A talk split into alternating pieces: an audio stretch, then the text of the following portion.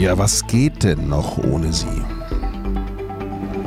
Welcher Laden läuft denn überhaupt, wenn? Ja, wenn man sie nicht erhebt, wenn man sie nicht hat und wenn man ihren Kern nicht kennt. Wovon könnte die Rede sein, diesem, diesem geistvollen Begriff, der überall in uns steckt, ohne den nichts mehr funktioniert in deinem Business? Ohne Daten läuft es nicht und Daten sind offensichtlich der Anfang für alles. So auch heute für den Go CIO Podcast. Der Go CIO Podcast ist der Podcast für den CIO und andere IT-Professionals von und mit Matthias Hess. Und der macht heute ein Gespräch rund um die Daten. Data-Driven Company. Evolution oder Revolution? Das ist heute das Thema in meinem Podcast und ich habe als Gast mal wieder den Konstantin Möbus von der AWS. Hallo Matthias. Hallo Konstantin. Es kann ja jetzt sein, dass vielleicht äh, der ein oder andere unseren ersten Podcast nicht gehört hat. Deswegen stell dich doch bitte einfach mal kurz vor. Ja, genau. Also ich bin Konstantin Möbus, ich bin Vertriebsleiter bei Amazon Web Services und äh, wir arbeiten im Endeffekt mit Großkunden in der deutschen Industrie zusammen. Mhm. Da ist ja Data Driven sicherlich eins der Schlagwörter, womit ihr nahezu täglich konfrontiert werdet. Äh, was Korrekt. verstehst denn du darunter? Ja, ich persönlich verstehe darunter, dass ich eben Daten nutze und weiterführe, um daraus Informationen zu generieren und aus diesen Informationen wiederum meine eigenen Entscheidungsprozesse im Unternehmen kontinuierlich zu verbessern. Das mhm. ist für mich Data-Driven Everything. Und wie bringt ihr Unternehmen dazu, Data-Driven zu werden? Der Titel äh, heißt ja heute Revolution oder Evolution. Ähm, was ist es denn dann? Mehr Revolution oder mehr Evolution? Das kommt natürlich wieder ganz auf den Kunden und den Kontext an. Ähm, wir sehen beides. Grundsätzlich fangen wir mit dem Mindset an, ähm, weil wir gemerkt haben, dass zumindest aus den Erfahrungen, die wir mit unserem Schwesterunternehmen Amazon als auch mit unseren Großkunden auf der Welt gesammelt haben, dass wir dort entsprechend noch die meisten, wenn man so möchte, Fragezeichen erstmal noch beantworten müssen, bevor wir uns am Ende des Tages dann wirklich um Technologie kümmern können, um etwaige Probleme zu lösen. Und inwiefern, wie kann man sich das vorstellen, Mindset-Änderungen? Naja, es geht erstmal grundsätzlich mit dem Bewusstsein los, dass wenn ich über die Datennutzung nachdenke und versuche, mein Unternehmen mit Daten zu optimieren, dass ich eben oftmals an Grenzen von meiner Prozessarchitektur oder meiner Organisationsstruktur anstoße. Dass ich mir so Fragen stellen muss wie, habe ich überhaupt die richtigen Leute in meinem Unternehmen und wenn ja, sitzen sie denn an den richtigen Stellen, um dann auch wirklich mit Daten ähm, geschäftsfördernde Maßnahmen um, umzusetzen? Und ähm, wenn man dort anfängt nachzudenken und zu reflektieren, dann kommen eine Reihe von Fragen, die man erstmal natürlich gemeinsam mit uns beantworten kann, bevor man dann eben irgendwann auf eine, auf, auf eine Zielarchitektur oder auf ein Zielbild stößt, für jedes Unternehmen dann natürlich individuell, mit der man dann entsprechend loslegen kann, um sich dann zu überlegen, okay, und welche, welche Schritte mache ich jetzt, welches Projekt setze ich auf und wie kriege ich es eben hin, dass ich, dass ich äh, entsprechend schnell auch bestimmte Werte für mein Unternehmen generieren kann. Also Geschwindigkeit ist hier sicherlich eins der, der wesentlichen Punkte auch. Deswegen könnte ich mir vorstellen, dass die, der eine oder andere Kunde vielleicht so ein bisschen verdutzt guckt, wenn ihr dann sagt, okay, Technologie schieben wir jetzt erstmal auf die Seite und jetzt gucken wir erstmal, äh, dass wir den Mind, äh, Mindshift oder den Mindset ändern. Hast Richtig. du das auch schon erlebt? Ja, natürlich, jedes Mal eigentlich. Oder zumindest in den, in den meisten Fällen. Ähm, ja, es ist ja auch im ersten Moment ein wenig befremdlich. Ja? Wenn ich mir überlege, okay, ich möchte mit Daten zusammenarbeiten, dann bin ich sehr, sehr schnell in Datenbanken, dann bin ich schnell, dass ich in bekannten Mustern denke und oftmals schiebe ich das Thema auch nur in die IT hinein. Aber wenn man sich überlegt, wofür will ich die Daten denn eigentlich benutzen? Also doch eigentlich irgendwie, um meinem Kunden ein besseres Produkt oder einen besseren Service oder am Ende des Tages einfach ein besseres Erlebnis mit meinem Unternehmen zu bescheren dann ähm, bin ich sehr, sehr schnell weg aus IT-Themen und weg aus klassischen Datenbankstrukturen, sondern ich bin eher bei Fragen wie, wer ist denn mein Kunde eigentlich? Was weiß ich über den? Und was müsste ich vielleicht wissen, damit ich eben zukünftig besser mit ihm umgehen kann? Mhm. Und mit wem sprecht ihr denn dann beim Kunden, weil, also bei euren Kunden? Weil so aus IT-Sicht würde ich sagen, ja, Kunde, okay, ja, den habe ich schon mal was von gehört. Aber wir, wir sind ja mehr so, wir hatten es auch in einer vorherigen Folge, wurde so äh, der Maschinenraum erwähnt, ja. ne, aus dem jetzt die IT so langsam mal rauskommt, ähm, aber in vielen Unternehmen, glaube ich, immer noch ganz, ganz tief im, im ja, Schiffsbauch, im Maschinenraum irgendwie rumlungert. Das stimmt. Und um bei der Schiffsanalogie zu bleiben, ich, ich, im Endeffekt wollen wir halt alle aus dem Maschinenraum oder aus der Brücke oder vielleicht auch von anderen Decks in der Kombüse versammeln und an einen gemeinsamen Tisch bringen, um dann eben zu überlegen, wie man das Schiff gegebenenfalls auf Vordermann bringen kann. Also anders übersetzt, natürlich brauchen wir eine IT. Und wir sehen eine IT vor allem auch in der Datenfrage meistens als Enabler und als, als Förderer ähm, von genau solchen Initiativen. Ähm, aber es funktioniert eben nicht ohne die äh, letztlich die Lines of Business und ohne die entsprechenden Mitarbeiter eines Unternehmens, die eben auch aktiv und tagtäglich mit Kunden zusammenarbeiten oder eben in anderen Prozessen federführend unterwegs sind, also tief im Operation äh, Geschäft und ähm, arbeiten. Wenn wir die dazuziehen und dann eben entsprechend mit der Kompetenz der IT kombinieren, ist das aus unserer Sicht ähm, der bestmögliche Ansatz, um entsprechend mit so einem Team dann loszulegen. Mhm. Jetzt steckt das ganze Thema ja noch relativ in den Kinderschuhen. Ich habe ein bisschen recherchiert, auch mit deiner Unterstützung, und da heißt es beispielsweise irgendwie 24 Prozent der, der Blue Chip Companies äh, würden sich schon als Data-Driven Companies bezeichnen. Ja. Das ist ja noch nicht so wirklich viel. Das stimmt. Da, da, ist ja noch eine Menge, Menge zu tun und vielleicht selbst bei diesen 24 kann man noch sagen, naja, mit viel Wohlwollen können wir euch mal so bezeichnen, aber so richtig vielleicht auch noch nicht. Richtig. Ähm, wie, wie lange oder wie muss man sich denn diesen Weg dahin vorstellen, allein von der Zeit her, ähm, bis ich denn mich als Data-Driven Company bezeichnen kann.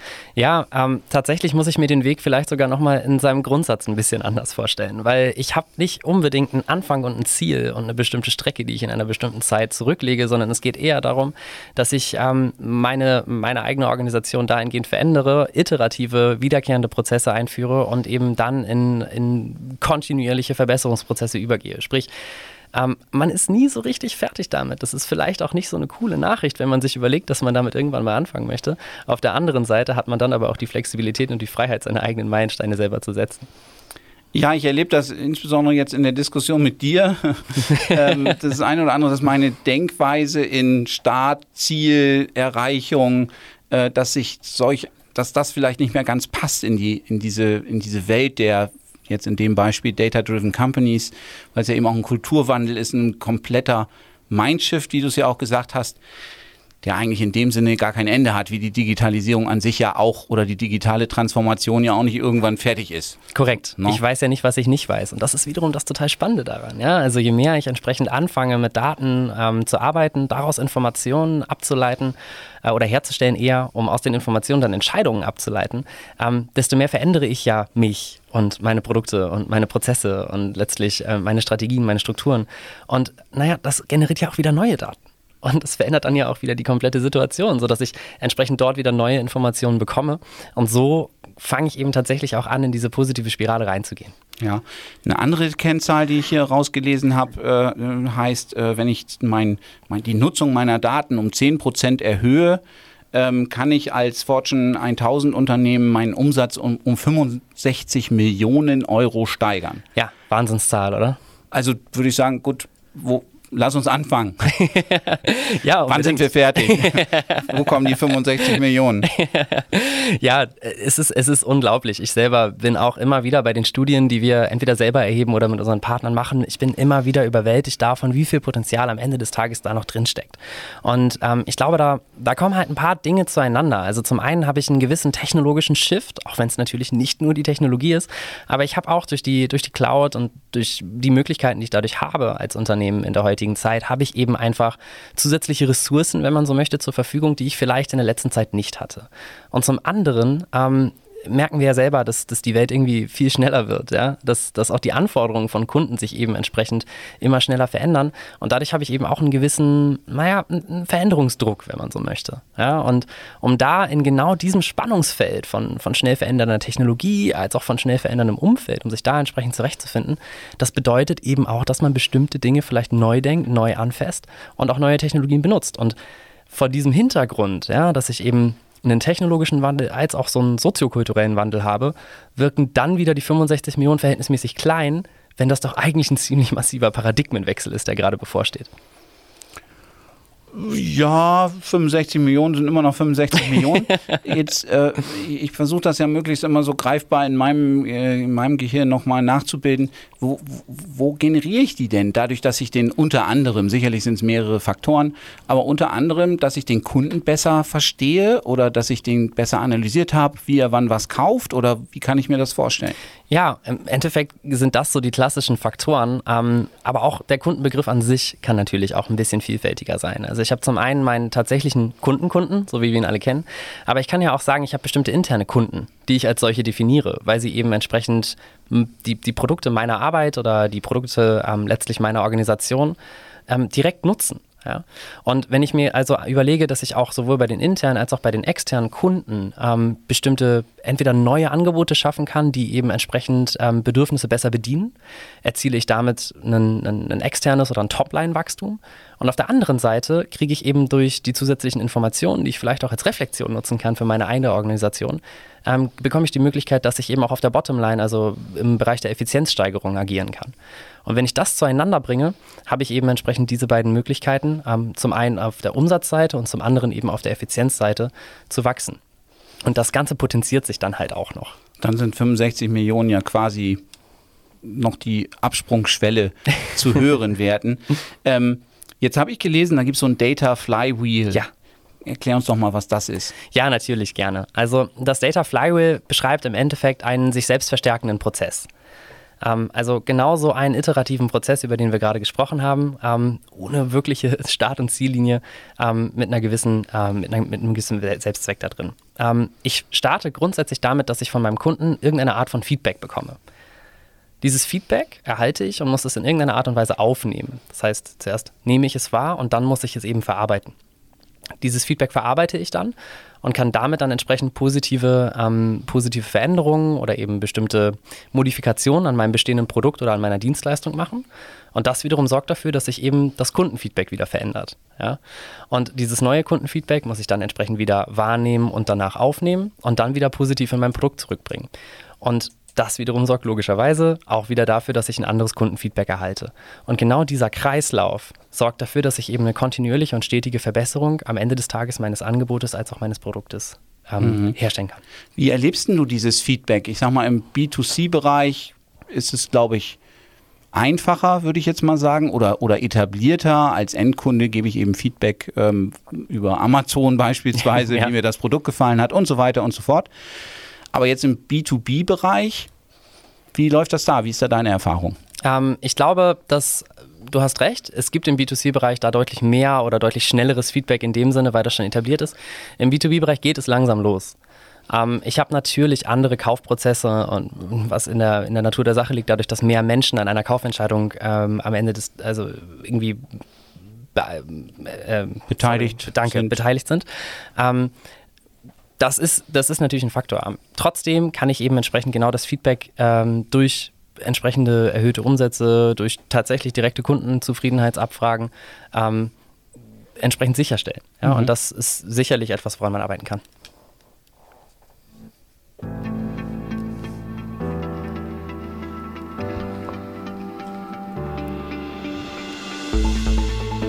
Ja, so ist das mit den Daten.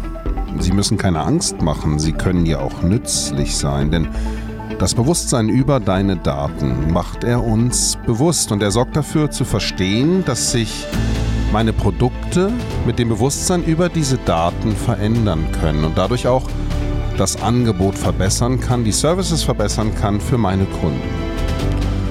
Und das Ganze macht uns jemand möglich, der weiß, wovon er spricht. Als Vertriebsleiter Enterprise Sales Leader bei Amazon Web Service. Konstantin Möbes ist heute zu Gast bei Matthias Hess. Er ist zu Gast bei GoCIO, dem Podcast für den CIO und andere IT-Professionals. Ja, Matthias, auf welche Ideen bringen sich diese Aussagen?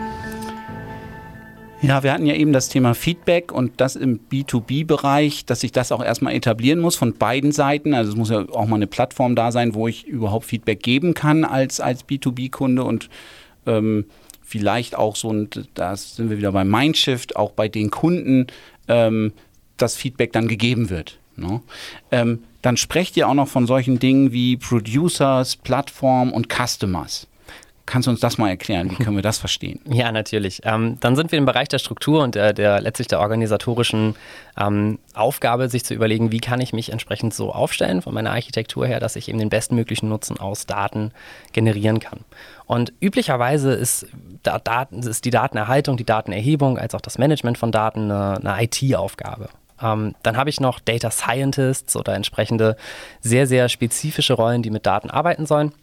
Nichtsdestotrotz ist meistens, ähm, zumindest beobachten wir das so, ist ähm, der Zugang zu Daten als auch die, die Nutzung zu Daten ist meistens ähm, entsprechend konzentriert innerhalb der, der IT-Organisation oder eben dieser, dieser Querschnittsstellen, wie eben gerade angesprochen. Und ähm, wir glauben, dass es genau das Gegenteil ist, was tatsächlich förderlich ist, wenn ich anfangen möchte, ein Data-Driven Everything-Unternehmen sozusagen zu sein, indem ich nämlich anfange, Daten ähm, zu demokratisieren dass ich sie eben entsprechend einer Vielzahl von Mitarbeitern nutzbar mache. Und nutzbar ist da das entscheidende Wort. Ähm, und das schaffe ich eben, indem ich in verschiedene Strukturen oder in verschiedene Nutzergruppen sozusagen denke. Das eine sind eben die Datenproduzenten. Ein Datenproduzent ähm, ist jemand, der dafür sorgt, dass eben bestimmte Daten erfasst werden können, dass bestimmte Daten mit der richtigen Datenbank entsprechend katalogisiert werden können ähm, und einfach eben entsprechend zur Verfügung stehen. Ja, weil die Daten fliegen ja leider nicht einfach so in der Luft rum, sondern man muss sie ja entsprechend bewusst, ähm, bewusst wahrnehmen, als auch einsammeln und dann eben ähm, nutzbar machen. Dann gibt es entsprechend, ähm, gibt es entsprechend die, ähm, die, die, die, Datenkunden oder die Konsumenten. Das sind, das sind die ähm, Organisationseinheiten oder Menschen, die eben die Daten in ihrer täglichen Arbeit nutzen. Sprich, ähm, wenn ich eine Datenbasis zur Verfügung habe, um damit eben bestimmte geschäftskritische Entscheidungen treffen zu können, dann möchte ich das ja eigentlich genau da machen, wo die Entscheidung notwendig ist. Und ähm, dafür brauche ich eben einen einfachen Zugang. Ich brauche kein abgeschlossenes Wirtschaftsinformatikstudium, um äh, in irgendeiner Art und Weise aus Daten etwas rausziehen zu können, sondern es muss wirklich entsprechend ähm, schnell und, und, und einfach verständlich nutzbar sein, dass ich mit genau diesen Daten arbeiten kann. Und das Bindeglied genau davon bildet eben das dritte Datenteam, was sich eben dazu ähm, darum kümmert, dass genau dieser Austausch von Daten ähm, passieren kann, dass ich entsprechend die richtige Architektur als auch Technologie habe, aber auch die richtigen Prozesse ähm, funktionieren, sodass eben letztlich beide Seiten mit den Daten arbeiten können. Weil wenn ich Daten nutze und entsprechend Daten dann weiterführe, dann sind wir wieder schnell bei dem Flywheel. Ähm, und das verändert dann ja sozusagen, sozusagen dann auch wieder meine Datenbasis. Mhm. Also Demokratisierung von Daten finde ich ein, ein, super Begriff. Wir hatten das in einem der letzten Podcasts ja auch schon das Thema, dass die Digitalisierung die IT äh, demokratisiert. Ähm, sprich äh, immer weiter rausgeht in die Fachbereiche, dass dort immer mehr, sag ich mal, auch Kompetenzen im IT-Umfeld aufgebaut werden. Äh, auch so Richtung Low-Code, Citizen Developer sind sicherlich Stichworte, die du, die du kennst. Ähm, geht das denn dann mit einher, dass die Anwendung dieser Tools, du hast gesagt Data Scientists, die findet man jetzt auch nicht an jeder Ecke.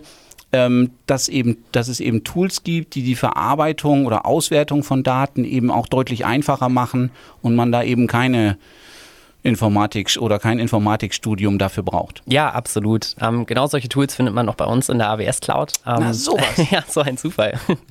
ähm, mit einer Reihe, also wir starten mit einer Reihe von sogenannten Purpose-Built Databases. Das heißt, wir haben nicht eine Datenbank, sondern wir haben ähm, über zehn, die eben entsprechend für den jeweiligen möglichen Anwendungsfall ähm, von Daten als auch von Informationen gebaut worden sind, die ich dann untereinander kombinieren kann. Und zum anderen haben wir eben ähm, eine Vielzahl von diesen, diesen Analyse-Tools, die eben von verschiedenen Kenntnisleveln, wenn man so möchte, her angepasst sind, sodass ich eben vom wirklichen Endanwender bis hin zum Data Scientist oder eben dann zum Datenspezialisten ähm, die Möglichkeit habe, dort eben drauf zuzugreifen. Als Beispiel, einer meiner Lieblingsservices ist äh, QuickSight Q. Das ist ähm, eine, eine, Analysefunktion, wenn man so möchte, die ich nutzen kann, ähm, wo ich eine Freitextsuche habe. Und diese Freitextsuche ist so ein bisschen, wie man das vielleicht von, ähm, von Suchmaschinen aus dem privaten Umfeld kennt. Die ist entsprechend kontextsensitiv. Da läuft ein kleiner Machine Learning-Algorithmus mit, der eben versucht, aus diesen Freitexten dann ähm, sozusagen den, den Arbeitsauftrag zu verstehen. Und was dort dann passiert, ist, dass in dem Moment, wo ich meine Frage bei QuickSight eingebe, wird dann ein Ad-Hoc-Report gezogen aus den notwendigen oder richtigen Datenbanken in Kombination dann logischerweise mit den Daten und das wird entsprechend in den Kontext gesetzt. Also für mich in meiner Position als Vertriebsleiter zum Beispiel ähm, wäre das so eine Frage wie, hey, wie waren unsere Umsätze in den letzten drei Monaten im Produktbereich Infrastructure as a Service? Und QuickSight Q ähm, generiert dann entsprechend einen Ad-Hoc-Report, der genau auf diese Frage eine Antwort sucht und stellt ihn mir zur Verfügung. Und das ist natürlich unglaublich kraftvoll. Ein anderes Beispiel zum Beispiel wäre aus der, aus der Pharmaindustrie. Ähm, da gibt es einen, gab es einen großen Pharmahersteller und der hatte eben das Problem, dass die Vertriebsmitarbeiter ähm, mit Ärzten als auch mit medizinischem Fachpersonal zusammenarbeiten mussten. Also habe ich da eine gewisse, ähm, ja, ich habe eine Asymmetrie innerhalb des Kundengespräches, ja, weil der Vertriebsmitarbeiter des Pharmaunternehmens selten ein voll ausgebildeter Mediziner ist, der wirklich tief die Sprache des Kunden, wenn man so will, sprechen konnte, als auch wirklich all diese, dieses, dieses Hintergrundwissen hatte. Das hat dazu geführt, dass eben ähm, die Fluktuation extrem hoch war innerhalb im Vertrieb, weil der Job einfach schwierig war. Ich hatte Druck, ich musste vertrieblich entsprechend aktiv sein und auf der anderen Seite hatte ich eben Kunden, für die, ähm, die mit mir nie wirklich auf Augenhöhe agiert haben. Und dieses Pharmaunternehmen hat sich dann irgendwann gedacht, okay, was können wir tun? Und die Antwort waren eben die richtige Nutzbarmachung von Daten. Das heißt, nach einem, ähm, nach einem Projekt und dem Aufsetzen der, ähm, der zentralen Datenstrukturen hat jeder Vertriebsmitarbeiter ein iPad in die Hand bekommen. Und auf diesem iPad wiederum war der Zugang zu der zentralen Datenbank von sämtlichen Produkten. Der Clou daran war aber entsprechend die intelligente Suchfunktion da drauf. Das heißt, der Vertriebsmitarbeiter konnte in Echtzeit die Frage des Kunden dort eintippen und hat dann eben die entsprechenden Antwortmöglichkeiten bekommen. Und durch diese, diese technologische Hilfe, wenn man so möchte, ja, also die, die Nutzbarmachung von Daten in Echtzeit, ist das Kundengespräch entsprechend auf Augenhöhe gekommen. Und das hat dazu geführt, dass natürlich die Sales-Metriken nach oben geschossen sind, aber vor allem auch die Fluktuation innerhalb der, ähm, innerhalb der Vertriebsmannschaft ist auf unter 10% gesunken. Also ein wahnsinniger Erfolg durch den Einsatz oder das clevere Nutzbarmachen von Daten im direkten ähm, Geschäftskontext. Also ich würde das Tablet dann einfach dem Kunden zuschicken und der soll einfach seine Fragen da rein da reinstellen. Nein, Spaß beiseite. Ähm, du hast es ja eben schon angedeutet. Sag mal, KI ist, spielt damit natürlich auch eine Rolle. Also sprich, diese Plattformen bieten auch gleich Möglichkeiten, dort mit, mit gewissen Machine Learning, Algorithmen standardmäßig diese Daten zu, zu analysieren oder auch zu lernen? So ist es zumindest bei uns. Ähm, wir haben dort, auch dort haben wir eine, eine, Bandbreite im Endeffekt von, von Machine Learning Anwendungsfällen, die ich mir dann eben schnappen kann. Ja, also zum einen haben wir glücklicherweise ähm, recht viele Kunden und diese Kunden nutzen eben entsprechend von uns vorprogrammierte Algorithmen um die gängigsten Fragen, wenn man so möchte, die so ein Machine Learning-Algorithmus eben beantworten soll, eben auch für sich beantwortet zu wissen. Da werden keine Daten untereinander ausgetauscht oder so, sondern ich nutze eben etwas, was ein Stückchen weit standardisiert ist im Bereich der künstlichen Intelligenz. Dadurch werden diese Algorithmen natürlich immer besser, weil ich eine gewisse hohe Skalierung habe, weltweit gesehen. Und ähm, dadurch partizipieren dann eben entsprechend alle.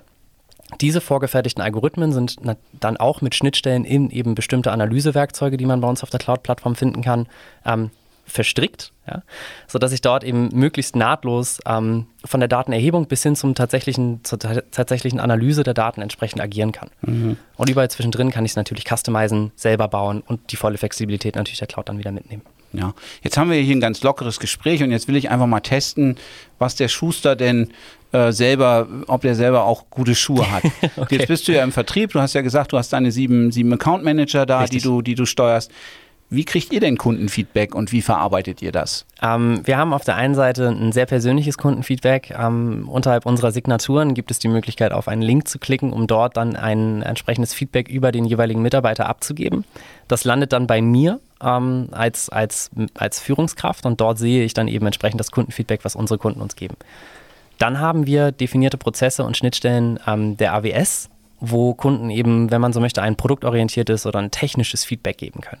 Also hey, das ist zwar total cool, aber ich wünsche mir noch dieses oder jenes Feature. Dafür gibt es vorgefertigte Formulare, die man nutzen kann, um dann eben entsprechend auch an unsere Service-Teams, also die Teams, die dedizierte Services verantworten, das Feedback zurückzugeben. Und es sind ungefähr 90 Prozent unserer Services auf der Plattform von AWS, die entsprechend mit Kundenfeedback oder aus Kundenfeedback resultierend entwickelt worden sind. Also wir nehmen das schon ziemlich ernst. Okay, ich würde sagen, Test bestanden. äh, da, da entwickelt sich dieser Spruch vom Schuster mit den schlechtesten Schuhen, äh, kann man da, glaube ich, jetzt nicht mehr anwenden. Ja, Data-Driven Company, Evolution oder Revolution war heute unser Thema. Konstantin Möbus in meinem, in meinem Podcast, wie immer, sehr äh, aufschlussreich. Äh, AWS durchaus auf mich wirkt es wie eine sehr agile oder auch um das Wort nicht zu benutzen, aber auch eine sehr wirklich kundenzentrierte äh, Company, die ganz anders auch denkt, auch vielleicht anders noch als ich äh, ähm, manchmal denke. Ähm, Kundenfeedback zu zu systematisch zu erfassen, auszuwerten. Wir haben ja diese 65 Millionen Euro äh, diskutiert, die eine höhere Datennutzung dann bringen kann, was eher der untere Absprunglevel ist. Also super spannendes Thema. Konstantin, vielen Dank, dass du da warst. Danke dir, Matthias. Mach's gut.